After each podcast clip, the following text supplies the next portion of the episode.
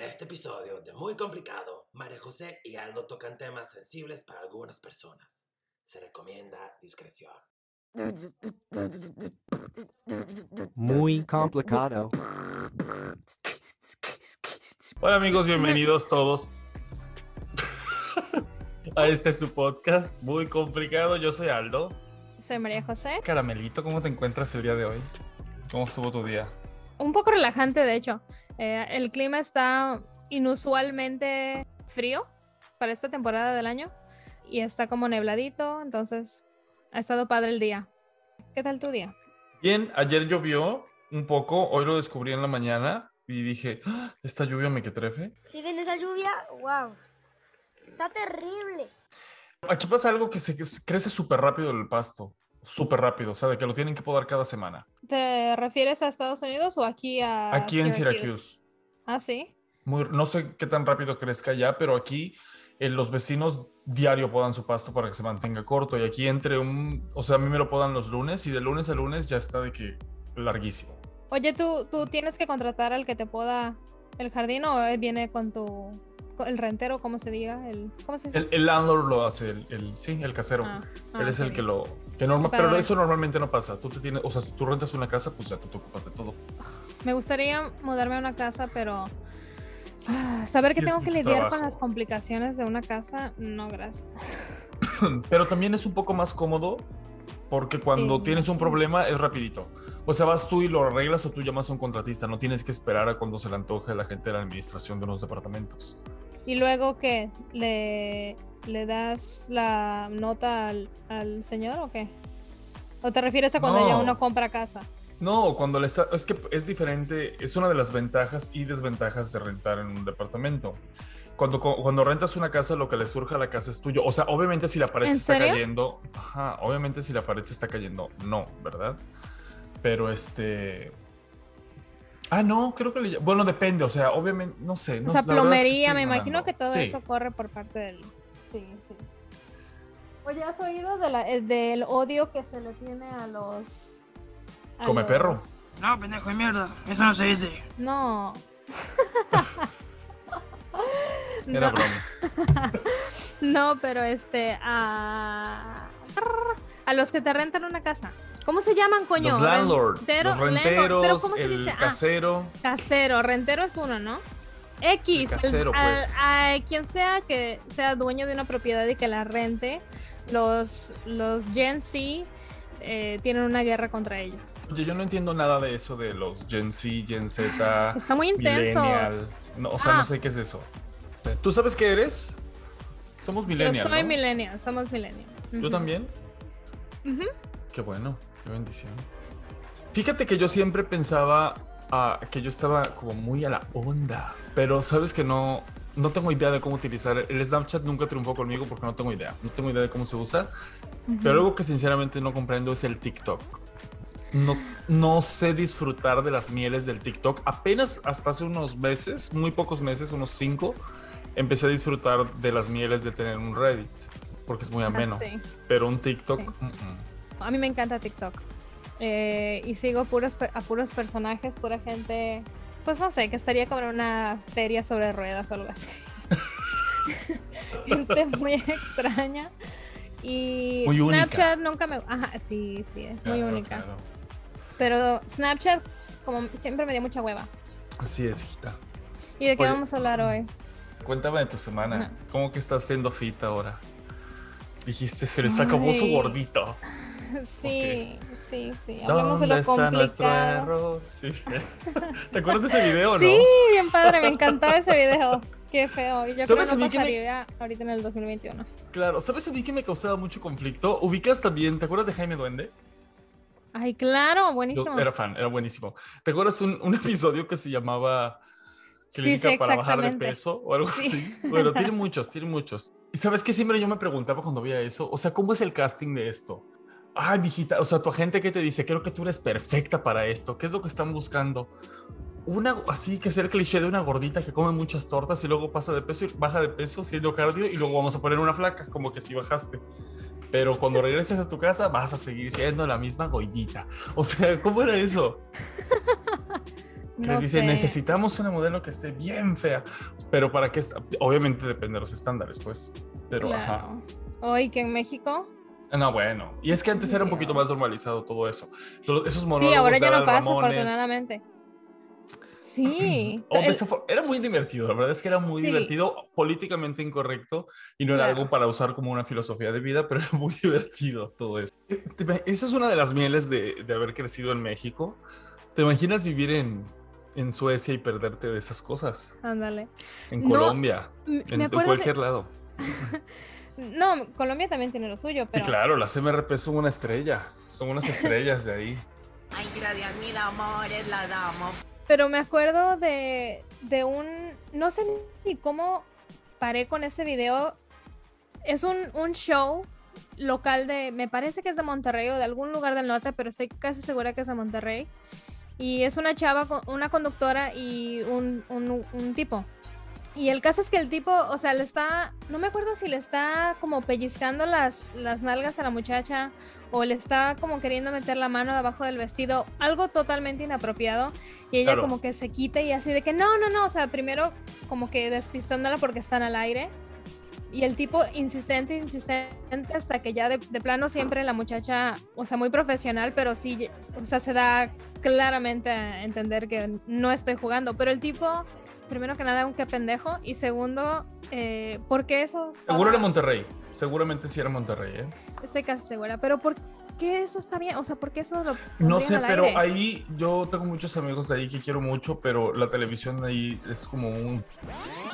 es- es- están en una cápsula del tiempo muy rara. Pero en general eso era, era normalizado, ¿no? Estaba muy normal. ¿Escuchaste ¿Te algo de lo que de pasó? Broso? Eso que te iba a decir, Broso. La mujer perfecta. Sí, sí, sí, la que no hablaba. Y- pero el chiste Las de gatitas ella... de porcel, Ajá, ya hablamos de las, las del juego de la oca. de la oca, las TV. Sí. Era, era, era muy normalizado el, el- la objetificación de la mujer. Era algo muy normal, absolutamente normal. Horrible. Bueno, a lo que iba, a lo que iba es a lo, ¿viste lo de Alejandro Guzmán? No Alejandro Guzmán, Enrique Guzmán, Alejandro Guzmán y la hija de Alejandro Guzmán. ¿Quién es Enrique Guzmán? El ex esposo de Silvia Pinal, el papá de ¿Que no ya está Guzmán. No, no Evidentemente muerto, no. evidentemente Sorpresa para no. mí. o noticia para mí, ok. Oye, en fin, bueno, el caso es que esta niña se llama Frida Sofía, que es la hija de Ah, sí, sí, Guzmán sí, con no sé quién, y ves que ella empezó a, ya denunció que su abuelo la tocaba cuando estaba chica. No. Eh, Un escándalo terrible. se- En- ese señor era como rockero, ¿no? Supuestamente. Ajá. Bueno, hay un video porque todo el mundo estaba diciendo que Frida Sofía solo quería la atención y que no es cierto, que, su, que el abuelo jamás. Y Alejandra Guzmán sale diciendo lo mismo. Entonces, mucha gente, obviamente, porque bendito Internet, lo amo, empezaron a postear videos donde... Esto es noticia vieja. Bueno, X. El caso es que él está en una entrevista en Mala Noche o en donde fuera con Verónica Castro y le dice, ay, voy a agarrar mi vaso de agua lo que sea, y es así, y le agarra así una chichilla de que, ay, le quita la mano le dice, ay, otra vez, y ay, qué tremendo este don Enrique, terrible.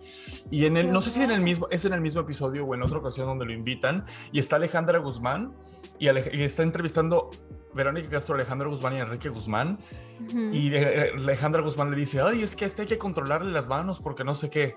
Así como riéndose y el señor le dice, ay, pues cómo no lo voy a agarrar si es mi hija y está bien buena. Ay, no, una cosa súper desagradable y horrible. Asco. Que era muy normalizado y toda la gente allá en el, en el programa en aquel entonces, ¿no? Pues, Sí. ajá.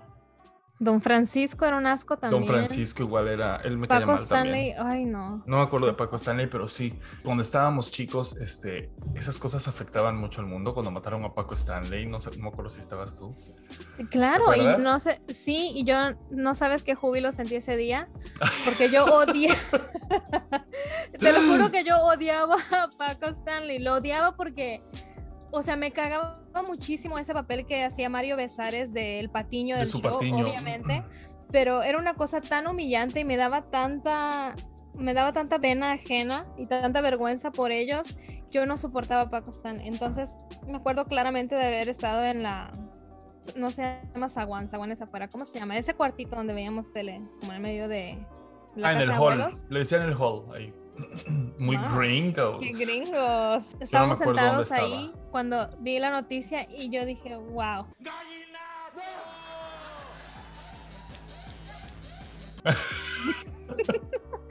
Justicia divina. Yo no me acuerdo, tampoco me acuerdo. Me acuerdo, ¿te acuerdas de cuando mataron a Selena? Que ahorita está muy de moda.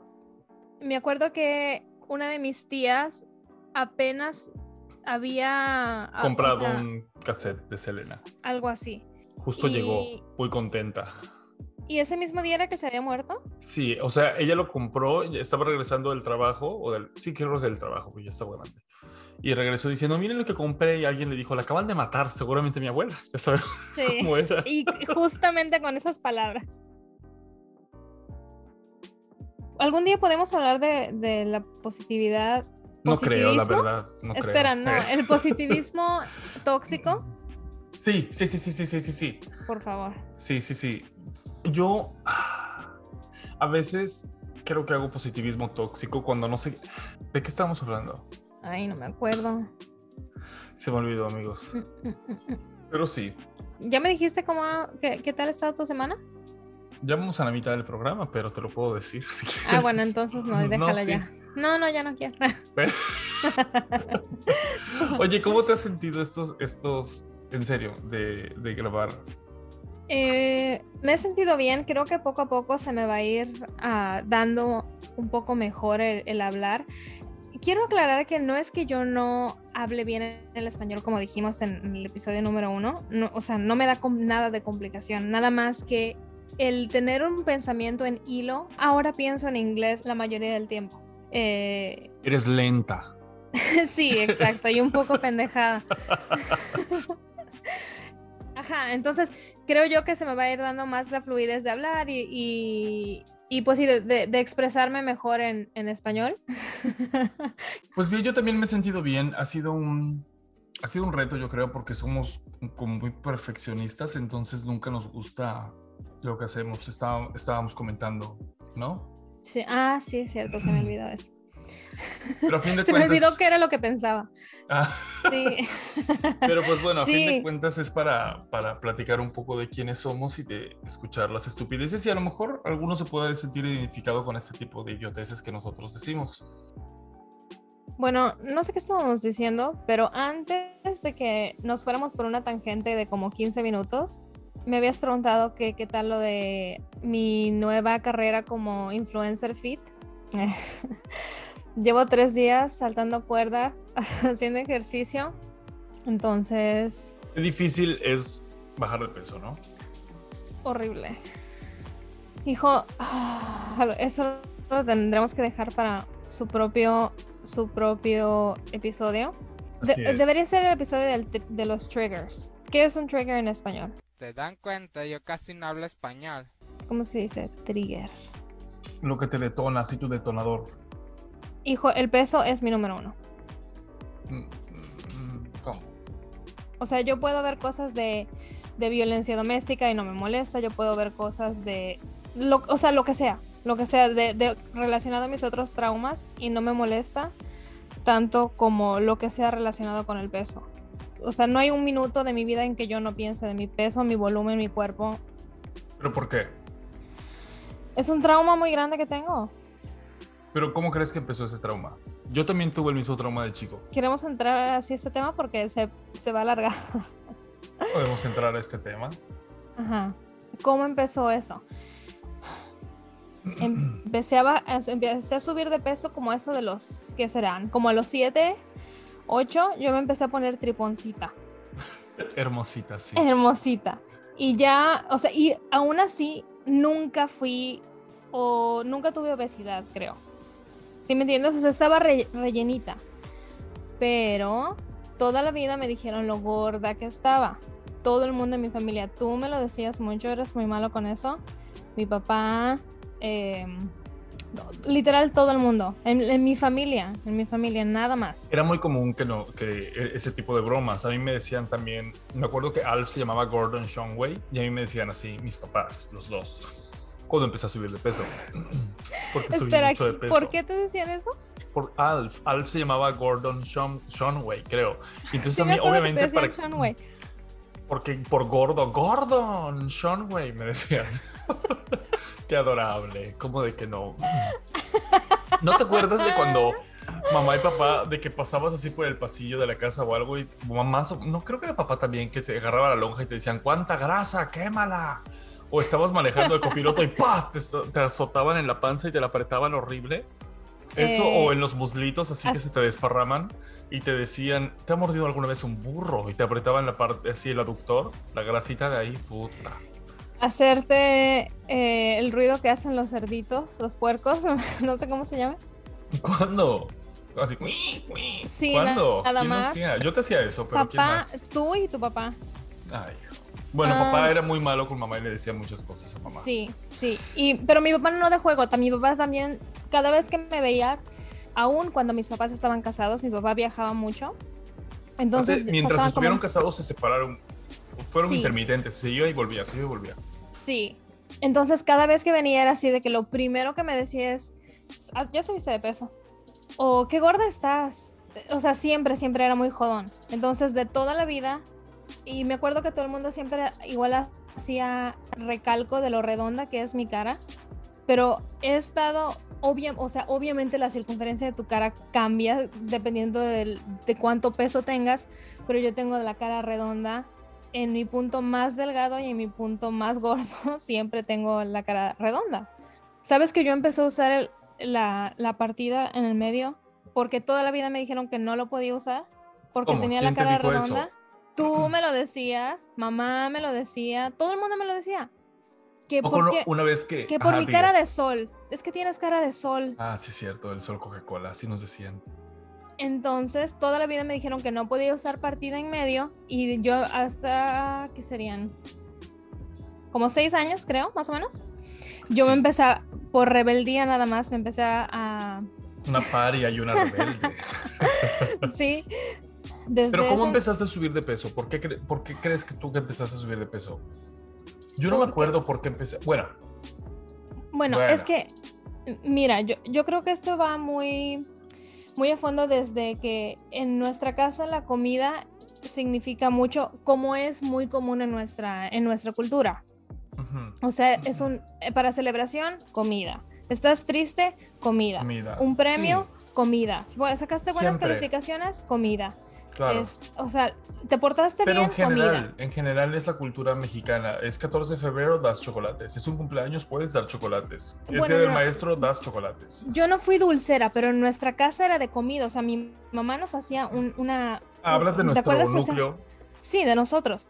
Sí. En específico, que mi mamá, por ejemplo, el primer día de clase nos hacía puchero y invitaba a todos nuestros primos y era como una tradición que teníamos. Sí, comida, sí. Lo Y mismo no te que- comes dos tortillas, como ahorita. No, te No, comías ni dos te comes dos platos, ni te comes dos platos de, de puchero, o sea, te Sí, no. vas a comer tres, si, si no es que más.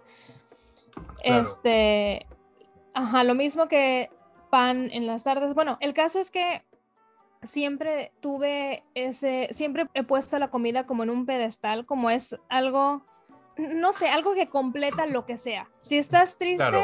o sea, Sí, es, es la cereza sí. de todo. Sí, sí, sí, sí, sí. A mí me, me encanta comer. Yo una vez conocí a una persona que fue un amigo mío y eh, él decía que su problema era que él no le gustaba, no- él no comía por hambre, sino comía por gusto. Le gustaba tanto como sabía la comida que no podía parar y a mí eso me pasa con algunas cosas. No puedo, o sea, hay cosas que me gustan tanto que no puedo parar de comerlas. Yo me acuerdo cuando estaba en la escuela, que iba en Navidades, ya estaba yo en Monterrey, iba en Navidad a casa de, de mi abuela, pasé como dos o tres Navidades cuan- mientras vivía en Monterrey ahí, y este, comía, me acuerdo que fui a vomitar para poder comer más. Qué horror. Pero era algo común. Yo creo que venía desde que mis abuelos habían sido muy pobres. En, pues sí, eran gente humilde, fueron gente humilde que, que En afortunadamente en su niñez y llegaron, lograron una plenitud y una am, estabilidad económica en su juventud y pues se casaron, tuvieron sus hijos, etcétera, ¿no?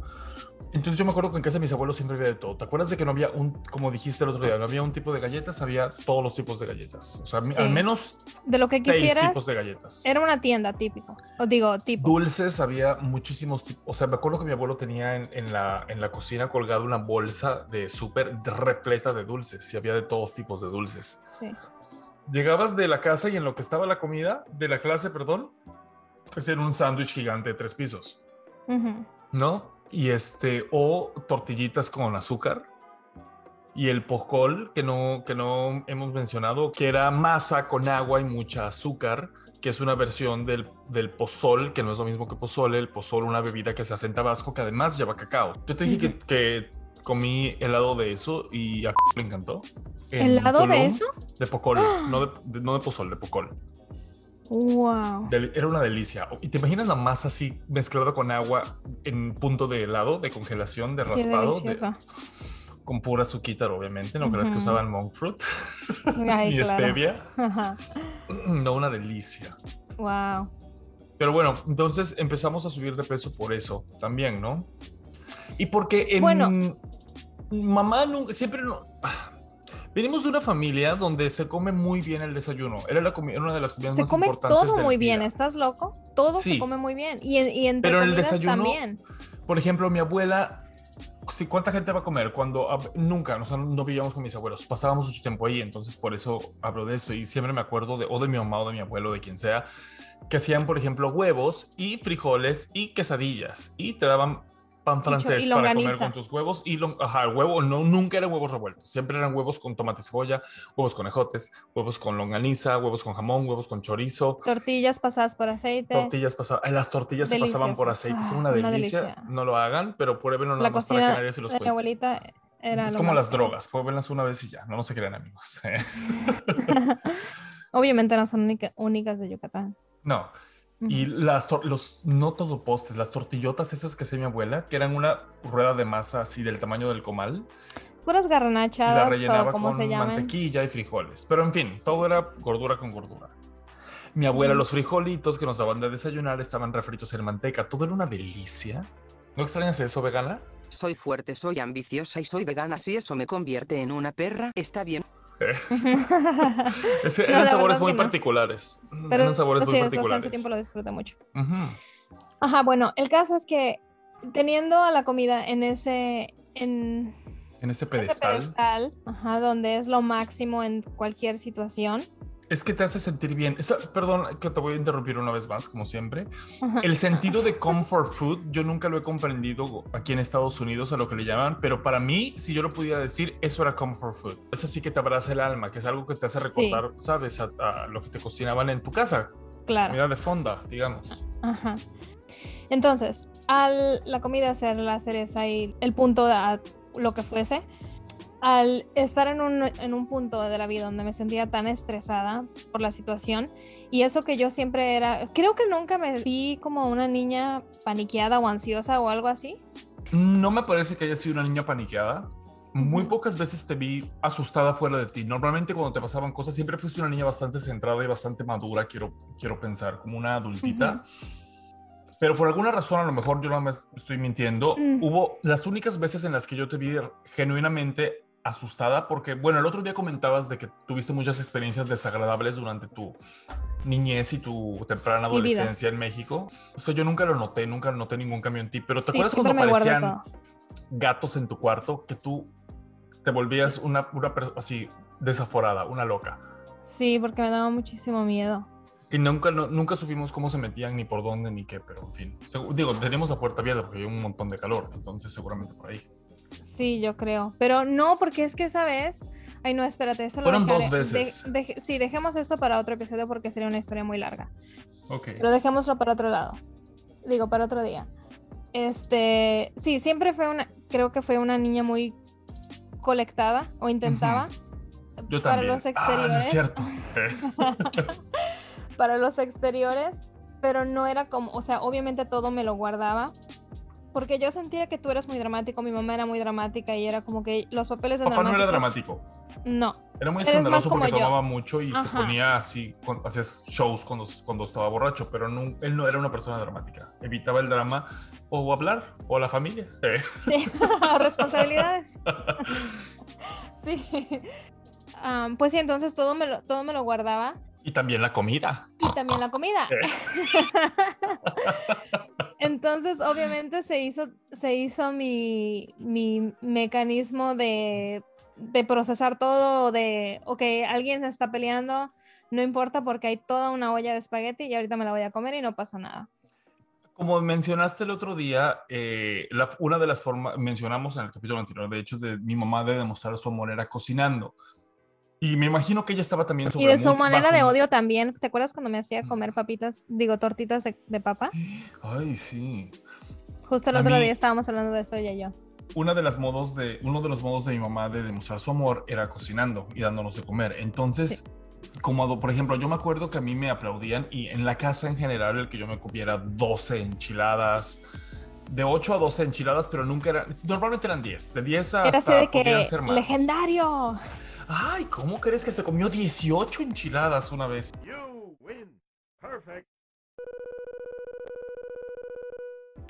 Y yo y como todos así, tres ay, platos de risa, risa.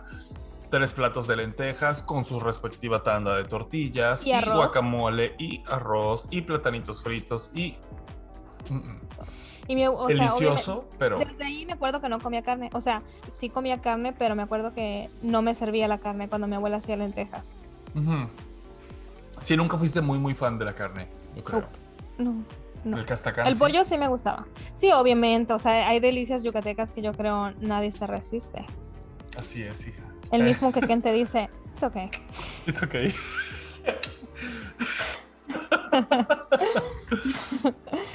Pues sí, entonces obviamente me ponía yo a tragar con cualquier estrés que hubiera.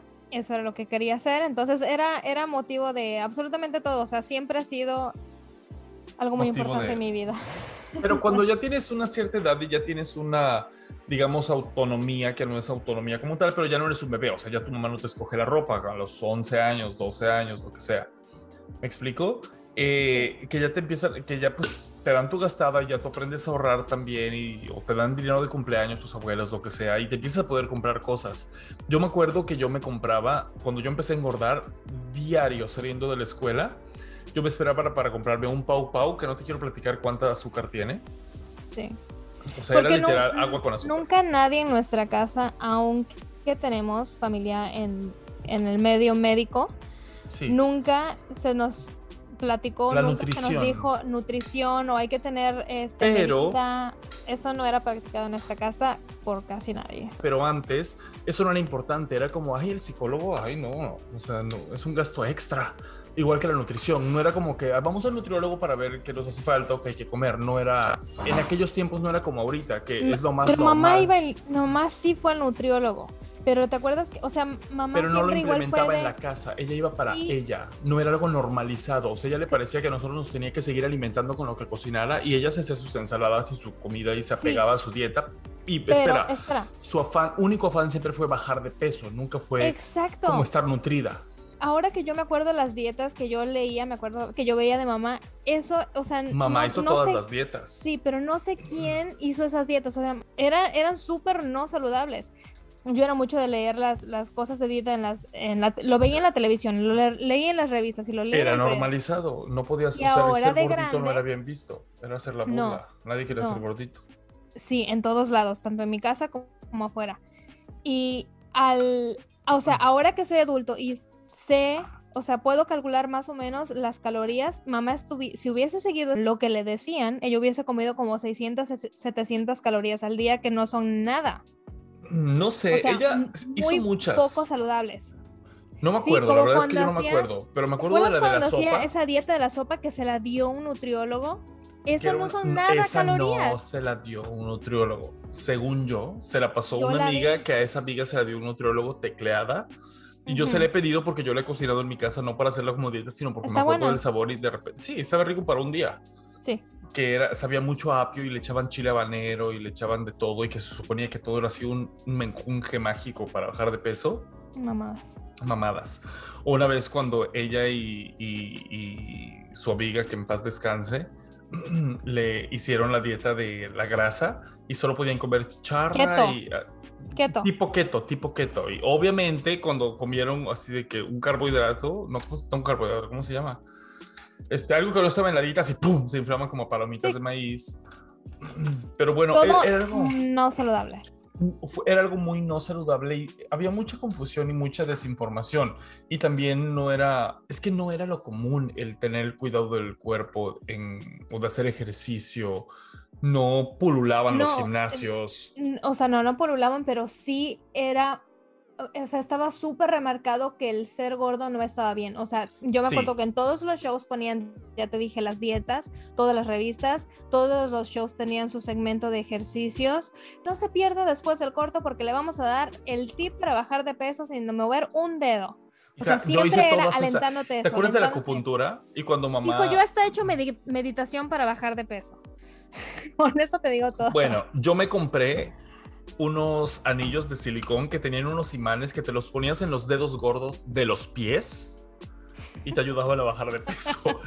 O sea, ¿Funcionó? pi- Ay, Obvio, ¿no? ¿Qué otra ridiculez has hecho? Acupuntura, acupresión, acupuntura nunca he hecho para ¿O bajar sí? de peso, pero hice éter, ah, bolitas de éter en el las- en el ombligo. ombligo. Sí me acuerdo que mamá te llevaba. ¿Cómo? Eres una niña. ¿En qué cabeza cabía ir a acupuntura? En vez de cambiar la, la- la comida, punto. ¿Qué tal no darte ocho ¿Qué tal no enchiladas? comer ¿Y qué tal no pasar por aceite las tortillas de las enchiladas? ¿Qué tal no comerte cuatro Un piezas de snackito. pan cada, cada, con cada cafecito que te tomas? Porque el café antes lo tomábamos además con leche y azúcar, ¿te acuerdas? Y mamá, ¿te acuerdas que se ponía fajas también? Eso era muy formalizado. Seguramente mucha gente se acuerda de sus mamás. Qué martirio. Fajas, pero eso hasta ahora. Igual que el hilo ese en la cintura. El hilo en la cintura para... Pero nunca ella dijo, ¿qué tal si, si dejo de comer y hago poquito ejercicio Nada realmente? lógico, nada que funcione. Nada, que tome un, un gramo de esfuerzo. Esfuerzo, sí, y yo fui igual y he sido igual y, y, y se burla de mí porque me dice lo único que sirve para bajar de peso es hacer ejercicio y cerrar la boca. Y, me, y cuando Estar digo cerrar la boca, me dice, no, no, no, no me refiero a que no comas nada, sino que, o sea, no comas dos paquetes de galletas todo el día, todos los Sí. días. ¿ves? Pero bueno, Sí. como te decía, yo me compraba el Pau Pau de uva y me compraba unas donitas bimbo y me compraba un paquete de charritos de una marca yucateca que obviamente Me eran acuerdo más cuando grandes. estabas en esa época tú, en tu época de... diario. O las, rebana- las rebanadas. Qué asco las rebanadas, que eran pura grasa con azúcar. Uy, no. Negrito bimbo también comías a veces, ¿no? Y sí, ya está cancelado, ya no existe. Los flip, flippies, Negrito no. bimbo se llama ¿cómo ahora? Nito. Nito. Ah, wow. Ok. Ya, ya. mostrando está mi edad con eso. Cancelado. Así es. No, ya. Ajá. Ok, bueno. Flipper. Los flippies. no Chocotorros. flippers. Flippy. Los chocotor. Todo eso, todo eso. Y es que, no sé. No sé, me encantaban esas cosas. Me encantaban mucho las golosinas, pero eso es en serio que lo comía a diario. Y ponía Sí. mi, mi, cassette de música cuando yo estaba más adolescente y, ay, no, qué maravilla. Me imagino que es es lo que que- siente la gente cuando pone su, su música y se fuman un churro ahora. Y así es. Ah, ya te Nada, me ponía yo esta Mientras mi música mientras comía, snackitos. claro, yo me sentía así. Yo me acuerdo Wow. que hacía una ay, me acuerdo, ¿te acuerdas del IVA? Me acuerdo que Claro, una vez estaba yo en el en el bueno, esto es- no tiene nada que ver, pero me acuerdo cómo fui a comprar todo eso y me aprendí una coreografía que tú estabas bailando en el jazz. Eso nunca lo he dicho, es una primicia, amigos, que tú estabas bailando en el jazz. Y entonces encontré la música, que no me acuerdo cuál era. No, no me acuerdo si era 100% Pure Love o algo así. Era una música Ajá. así de Whitney Houston o de Sasha. ¿Cómo se llama? Ajá. Khan, Kasha Khan, Sasha Khan, quien sea. Ah, en fin, da igual. Y yo la estaba así bailando a lo que yo más o menos me acordaba, obviamente. Shaka Khan. Shaka Khan, una cancalaza en el patio. Y yo nunca me di cuenta y le iba así de que, ¡qué bonita! Y me aplaudió. Y yo estaba así, ra, cabeza, cabeza. ¿Cómo te vio ella? Porque yo estaba, lo hice en el porch porque me pareció que no había Qué nadie. estúpido. Era una, no sé por qué yo estaba en la casa y no había nadie en ese momento. Y cuando me di cuenta, le iba a estar en la ventana observándome, haciendo mi lo- Sigue ahí, te dije que la última vez que yo fui me la encontré. Ma. Bueno, hija, en fin. ¿Qué era- espera, ¿qué eran platos que, que se comían en nuestra casa, casa, en- con mamá? Que era algo que cocinaba mucho mamá. Mi mamá, Carne enchorizada. espagueti, Espagueti Ajá. muchísimo. carne enchorizada. Eso, cuando decimos carne enchorizada, tenía que haber arroz y frijoles y francés y aguacate. Francés Sí. es pan Ah, francés, qué es como un tipo de bolillo muy grande que se hace en Yucatán. Eh, Pero el- o sea, el pla- tortitas. Nunca había ensalada, o sea, nunca era ensalada. La No, comida jamás. nunca. Bueno, ensalada rusa, sí. ¿Tú crees que te ha perseguido toda tu vida ese, ese fantasma del, del querer bajar de peso? ¿Crees que has tenido, ¿cómo se dice? Body dysmorphia. En... No te puedo expresar lo que literalmente te estoy diciendo es que cada minuto de mi existencia pienso en mi cuerpo, en mi, en el volumen, Yo también. en el, en el espacio que ocupo. eh, en... No, no te lo puedo expresar la magnitud con la que ocupa mi cabeza. Es algo muy triste. Va a ser algo Te estoy diciendo que es mi trigger número uno. La misma magnitud de espacio que ocupas en el universo. Eh. No te creas.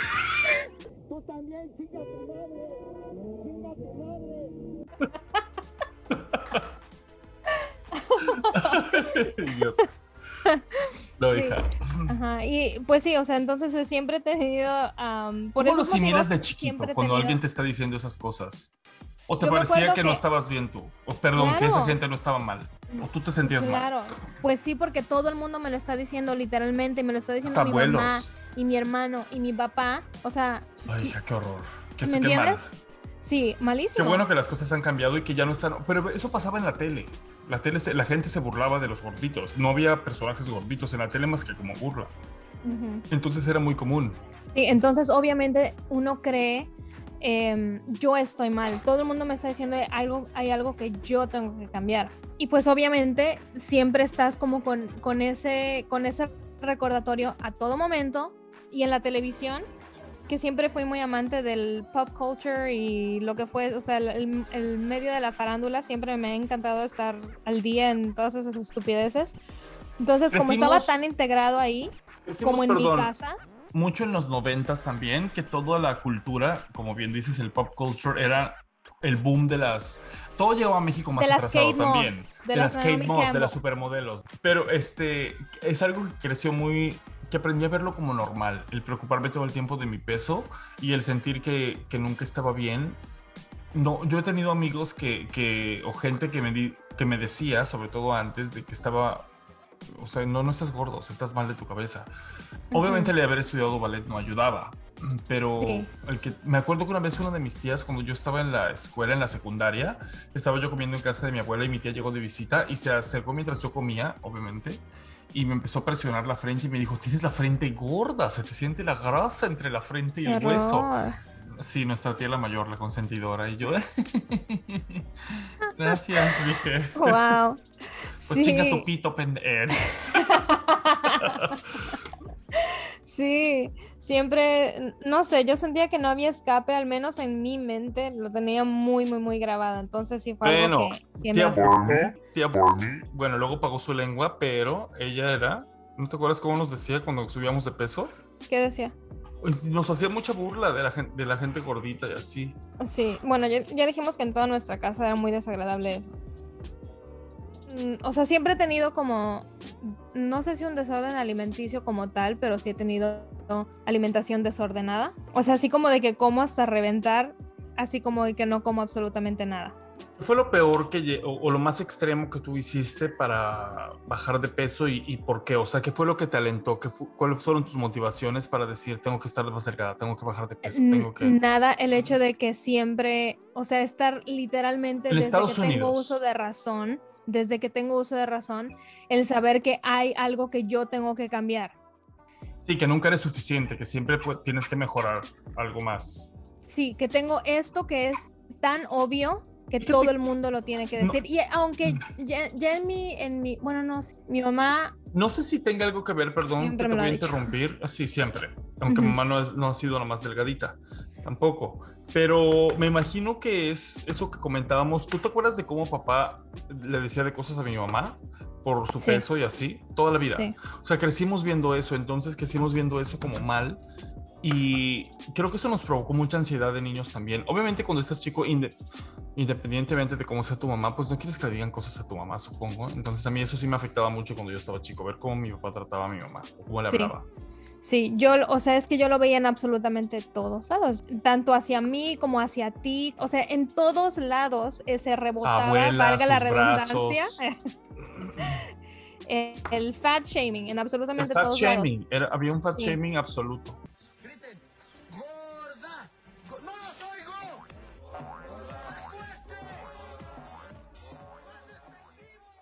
Cuando yo estaba chico yo era muy delgado. Yo era muy, muy flaquito. Pero yo creo que si no comíamos sano. Yo me acuerdo muy bien. en Obvio, esa- ¿no? Justo en esa temporada en la que yo comía las donitas espolvoreadas, el pau pau.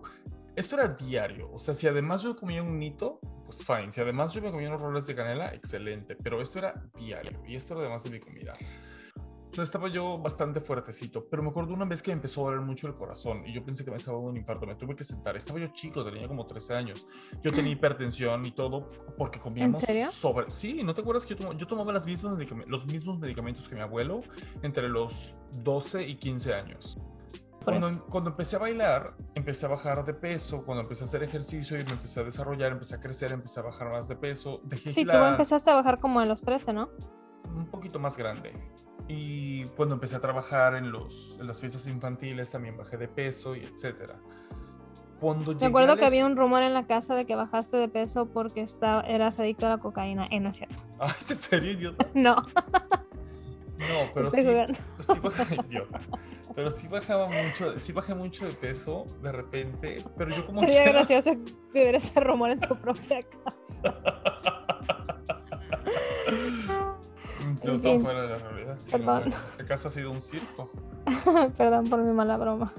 Así es. Entre Catch Me If You Can, ¿cómo se llama? Entre estafadores y raperos y... En nuestra todo. casa hay tantos secretos y tantas historias y tantos dramas. Así es. Una novela. Pero bueno, cuando yo decidí estudiar danza, me di cuenta de que todos los bailarines tenían que estar muy delgados. Entonces, Antes, ahora ya no. no antes, exactamente, porque el mundo del ballet, pues, pues, pues, ajá. Entonces yo quería estar muy, muy, muy, muy, muy delgado. Entonces comía yo muy, muy, muy, muy, muy poquito. Nunca tuve un déficit calórico, creo, porque me sentía muy cansado, pero le seguía yo dando. Entonces nunca es como que me desmayé ni nada. Yo sí me desmayé varias veces. Así, una, hubo una época en la que tú estabas muy delgada. Pero tú porque no comías de La verdad, prepa. ¿verdad? ¿No? Sí, no comía para nada.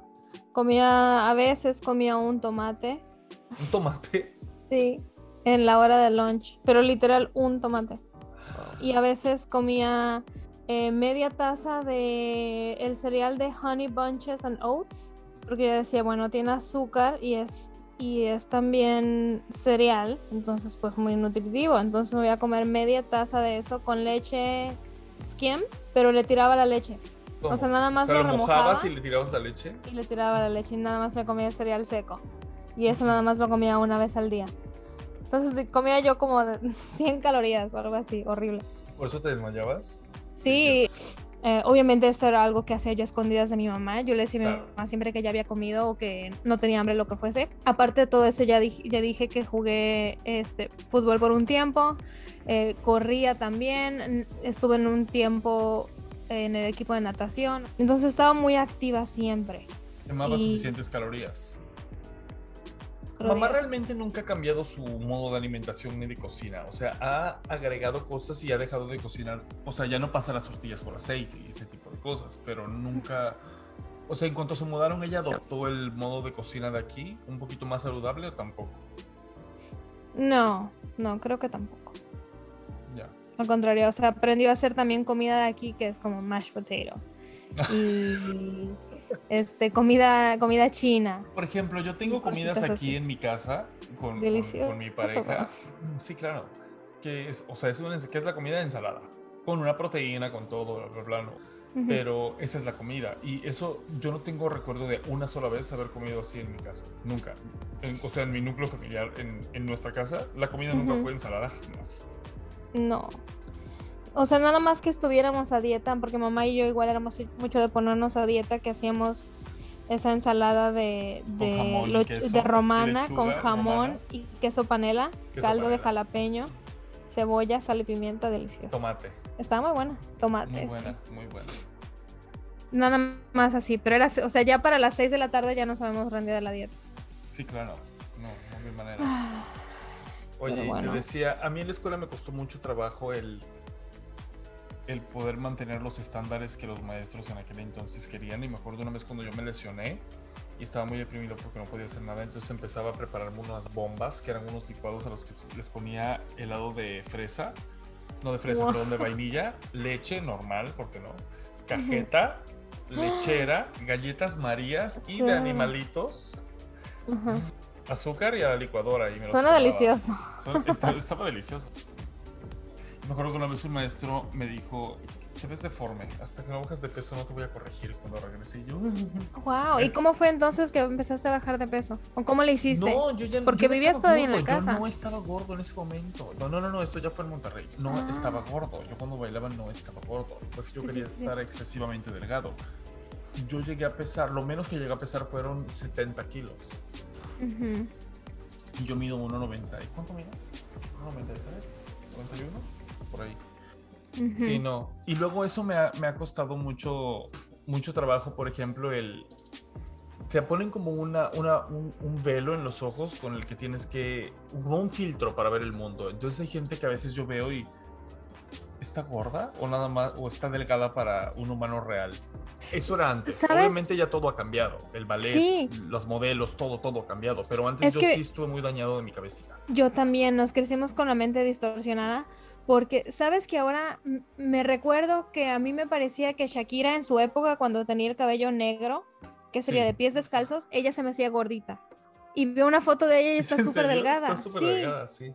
O sea, a mí Kate Moss se me hacía como e- ese estilo de cuerpo se me hacía el objetivo. El objeto, claro. Sí, lo que te- Hijo, no hablemos de los ser. blogs, eh, de los blogs pro anorexia y pro bulimia a los que tomé parte, no quiero hablar de eso. ¿Es en serio?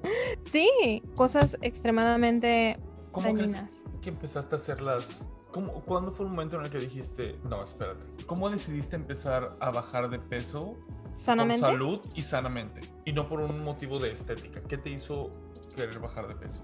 Bueno, esto fue. Espera. ujú.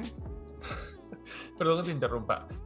Dime un meal que tenías justo, o sea, antes de empezar a bajar de peso. ¿Qué era algo, una rutina en tu día que comías? Cuando todavía no eras Esto- vegetariana, no nada. Ok, esto, esto es lo que pasa. Creo que siempre fui pues glotoncita, ¿no? De estar comiendo a todo, a todo tiempo. Sí, sí estuve pasada de peso, pero no, no tanto como en- al final, ¿me entiendes? Bueno, e- este, esta época o este pedazo de tiempo en donde subí más de peso fue porque mi pareja y yo cortamos obviamente estaba triste lo que fuese, entonces me imagino que estaba eso, pero no únicamente era el hecho de que me sintiera de cómo me sentía, era de que ahora no tengo que, o sea, no tengo que tener un límite, porque ahora no hay nadie que me esté vigilando, entonces ahora, eh, no sé si esto sea cor- eh, políticamente correcto decir, pero China libre, decía mi mamá. entonces, este... Pues sí, yo me podía dar el lujo a comer lo que quisiera y era de que me pedía una pizza de Domino's y alitas. Y me la comía, me lo comía todo, Sola. yo sola, sí. O era de que si comía pollo frito, me comía como dos pechugas y me comía como dos sides y un biscuit. Ah, igual que si iba a comer una hamburguesa, pues se comía una hamburguesa y las papas y unos, unos fried pickles y unos onion rings. No. Y si iba a comer, o sea, de todo el- al extremo. Sí, claro. Porque estabas deprimida, supongo. Yo no me sentía deprimida porque, o sea, obviamente me sentía triste, pero feliz. siempre Aquí dicho aceptado. en inglés y es verdad. Sí, creo que no me sentía deprimida. Obviamente no estaba feliz de la vida, pero no, no, no sé, es extraño. Ya lo podemos conversar en otro, en otro día Pues o en también estaba otra era ocasión. un trauma y uno estaba, o sea, estaba supliendo una carencia por comida Sí, en ese momento. Pero no, lo que te digo es que como siempre he tenido ese, eso de la comida y más y más y más, como no hay llenadera, y ahora no tenía nadie por quien fingir y decir, no, nada más. Aunque, aunque con mi pareja tampoco éramos así, pero yo podía comer mucho más de lo que yo mostraba. Y obviamente no era que yo fuera, "No, eh, nada más un taquito, porque estaba, ya estaba llenita, ¿no? Entonces, O sea, nunca te hacías de la boca chiquita con él. Entonces, bueno, entonces fue, pues en ese, claro, claro, entonces en, desataste es- como en en sí, en esos años, valga la rebotancia, hijo. Oigan, no somos gordofóbicos, ¿eh? Queremos No. aclarar. No Estamos no me puedo odiar a mí proceso. misma, por Sí, favor. No, no, no, no. Claro, y únicamente me hablo a mí misma, yo no estoy compartiendo mi- mis sentimientos con absolutamente nadie, ni le estoy dando mis comentarios a absolutamente nadie más que no sea yo. Pero bueno, como yo me iba de tour a comer de, absolutamente todo, de hecho eso fue el, mi punto más bajo, era cuando literal hacía yo un tour de, iba yo por una pechuga de pollo frito con un side que me gusta que era es como arroz con pollo. Luego iba a otro restaurante y comía papas fritas, eh, perdón, compraba papas fritas. Y luego iba a otro lado y compraba, no me acuerdo qué, por ejemplo, una malteada y un pie de manzana. No sé, no sé. O sea, yo comía como unas 4000 calorías en la cena. No. Ajá, entonces, pues sí, pero yo lo veía como que X, ¿no? Normal. Obviamente siempre estaba, y era esa constante de que "Ugh, qué gorda estoy totalmente todo el tiempo teniendo tantrums de, o sea, llorando y de que nada me viene, Porque nada se me ve bien, y, y comías más. me odio y no me gusto. Me Entonces me daba muchísimo. tanta tristeza, yo decía, wow, se me hace tanto el peso que tengo que bajar. Yo sé, yo veía una montaña tan gigante que yo decía, estoy cansada nada más de pensar en, en lo que tengo que hacer. Entonces, ¿para qué? Mejor me como esta pizzita. Me pasaba lo mismo. Sí. Sí. Hasta que hace como 6, 7 años, no sé, eh, mi abuela se enferma de cáncer. Como ya dije, siempre he intentado ser una persona como Compuesta. compuesta, eso, compuesta. Entonces, yo me acuerdo que fue una discusión que tuve yo también con mamá, el hecho de yo ser una persona estoica, ¿es lo mismo se dice en, en español? Sí. Ok, de ser una persona estoica, ah, de que no mostraba yo mi tristeza porque mi respuesta fue el, ok, ¿y ahora qué vamos a hacer? O sea, ¿qué es lo que se puede hacer? Más práctica. En- claro, eh, preocupándome de eso, yo decía, ya después, cuando no haya nada que hacer, entonces ya es motivo para llorar, ¿me entiendes? Ahorita no. Hay posibilidades de que esto no pueda ser un gran problema, que al final de cuentas sí terminó siendo. No me acuerdo si he comentado o no, pero mi mamá se, se mudó a México por unos meses Sí, para cuidar de mi abuela o ayudar cuidando de mi abuela. Me quedé aquí en Texas cuidando a mis, a mis animalitos que viven en casa de mi mamá. En ese entonces no tenía yo los gatunos. Entonces me quedé en casa de mamá y era tanto mi, mi desconfort y mi estrés el tener haber tenido un cambio tan radical a mi vida de no tener mi rutina. Yo odio no estar en mi casa y era tanta mi, o sea, yo sentía que había una persona dentro de mí queriendo rasgar de la piel de tanto estrés y ansiedad que yo sentía de mi infelicidad al estar en esa situación, pero yo sabía, o sea, es, es que esto es lo que tengo que hacer. Era tanta mi, deses- mi desesperación por esto, pues sí, odiaba estar ahí. ¿Y cómo empezaste a bajar entonces? Bueno, odiaba estar en esa situación más que nada. Entonces, para ocupar mi tiempo, la, una vecina de, de mamá tenía unas clases de zumba, entonces yo dije, ah, bueno, pues vamos. Este, nada más para ver qué pasa. Empecé a ir con ella y yo siempre he sido muy, o sea, si algo a mí no me gusta, yo lo dejo de hacer y bye. No, no tengo compromiso con nada. O sea, si yo no quiero hacer algo, no- simplemente no lo hago y ya. Y otra vez, estando en ese, en ese punto de tanto desconfort, yo dije, tengo que hacer algo radical, que va a ser, y si nunca cumplo con nada, o sea, nunca llevo a círculo nada, que esta va a ser la vez donde me voy a, tengo que hacer algo, o sea, lo tengo que llevar a fin, de un modo u otro, y ese era mi enfoque de diarios. ¿Pero no y- modificaste tus hábitos alimenticios o sí? Ese entonces era vegetariana. Ya. porque ya había sido vegetariana por otros lapsos de tiempo antes de, o sea, antes de terminar con mi pareja ya también había sido vegetariana y luego en, en high school, eh, sin querer por un tiempo también fui vegetariana al, al ser tan restrictiva con mi comida. Entonces regresé al vegetarianismo y eso también, también me ayudó, pero al principio no cambié mi, o sea, comía yo cerdadas también, ¿me entiendes? Empezaste a bajar de peso sin querer entonces. Sí, sin No querer y nada más como una- un por método de distraerte. distracción. Oh, ya. Sí, claro, y, y ves, y ves que vas bajando de peso y ves que vas bajando de peso y como que eso te, te alimenta Motiva. mucho. Sí. Y pues, ajá. Ya. ¿Qué, ha sido lo más complicado para ti de bajar de peso, de intentar bajar de peso? El, el control de la comida. Bueno, de hecho, todo, todo, todo para mí es difícil. El, el querer hacer ejercicio porque soy una persona que me gusta estar. Yo podría ser una planta. Eh, no, me- no, no me no- gusta hacer ejercicio tampoco. Sí, no choca. tengo mucha motivación yo para moverme y para hacer nada. Sí. Yo nunca he entendido, mucha gente me ha invitado de que, ¿te gustaría ir a hacer hiking? No, Eso a mí sí me gusta. no, gracias, no. Sí.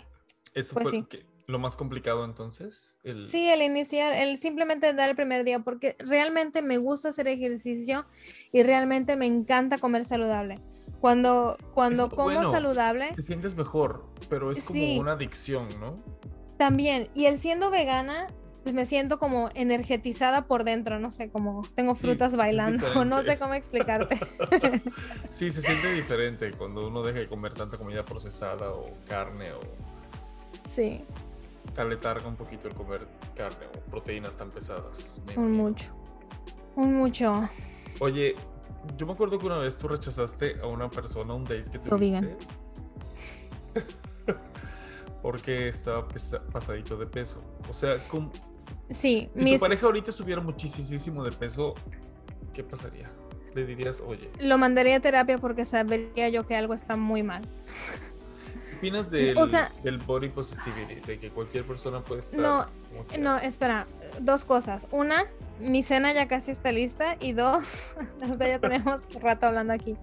No, pero creo que eso es un tema muy complicado que merece su propio, su propio episodio, el, el positivismo, el body positivity.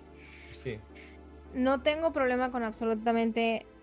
A mí me vale madres lo que la gente haga o deje de hacer o cómo se vea y se deje de ver. No es algo que me quite el sueño ni que me importe y es algo en lo que trabajo de no pero, tener para, una opinión. pero para tu pareja, tiene, pues todo el mundo tiene un gusto. A mí Pero- eso me parece muy.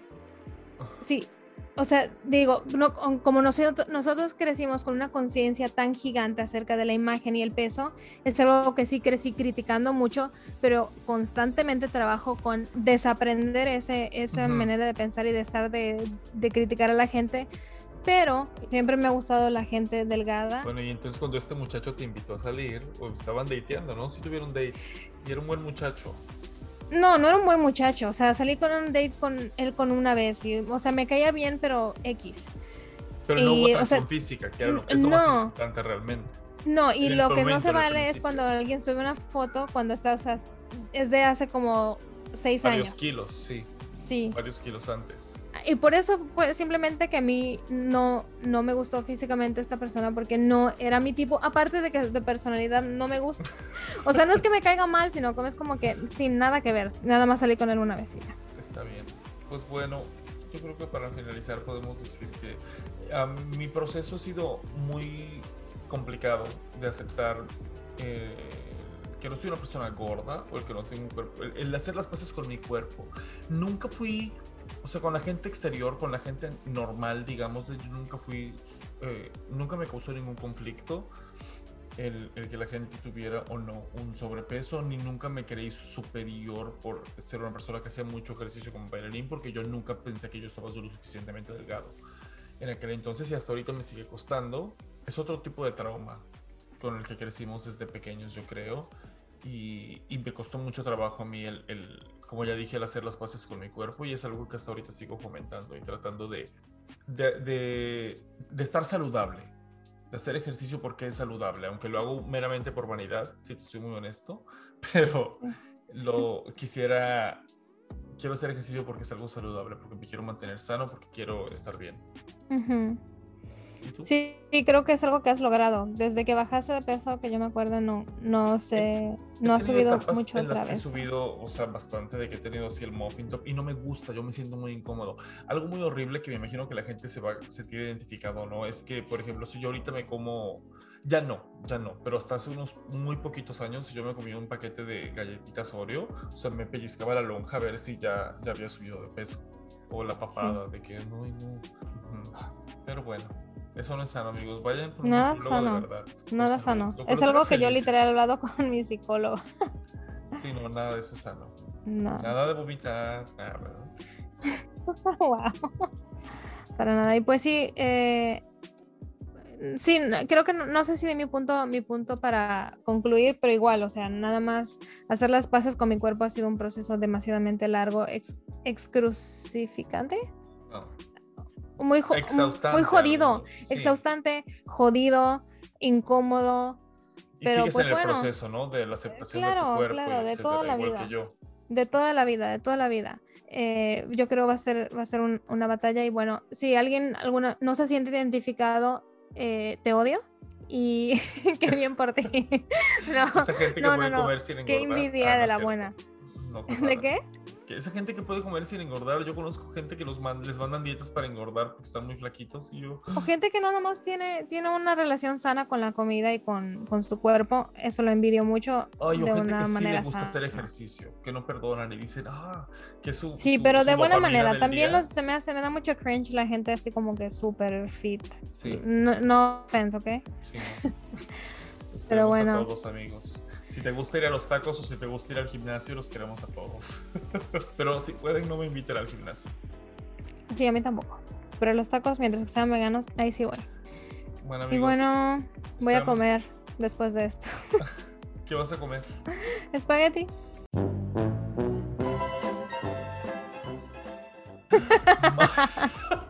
Sí. Hija, yo estaba pensando en hacer una pastita también, así que creo que eso haré. Salud. Sí. Bueno, hija. Salud por la delicia que es la comida. Así es, Vaya amigos, gracias por escucharnos. Ah, espérense. Eh, no olviden que estamos disponibles por Spotify, Google No, Podcast, Apple Podcast. Estamos en Instagram. um, Instagram y TikTok como arroba muy complicado podcast. Y si tienen alguna sugerencia, nos pueden mandar un correo a Muy complicado podcast arroba gmail.com. ajá. Sí, Eh, compartan, con sí, compartan por amigos. favor. Algu- alguna persona se, se sentirá identificada y quiere escuchar las idioteces que decimos. No, y si Sí. no nos ha compartido, díganle a la gente que no saben de lo que se están perdiendo. y vamos a hablar de temas más interesantes al- después. No todo va a ser acerca de nosotros y de nuestro mundo. O sea, hay cosas complicadas externas a nosotros que también podemos hablar y cosas muy interesantes. Así es. Sean Hasta fieles. a todos. Siempre fi. Sí, bye. Bye.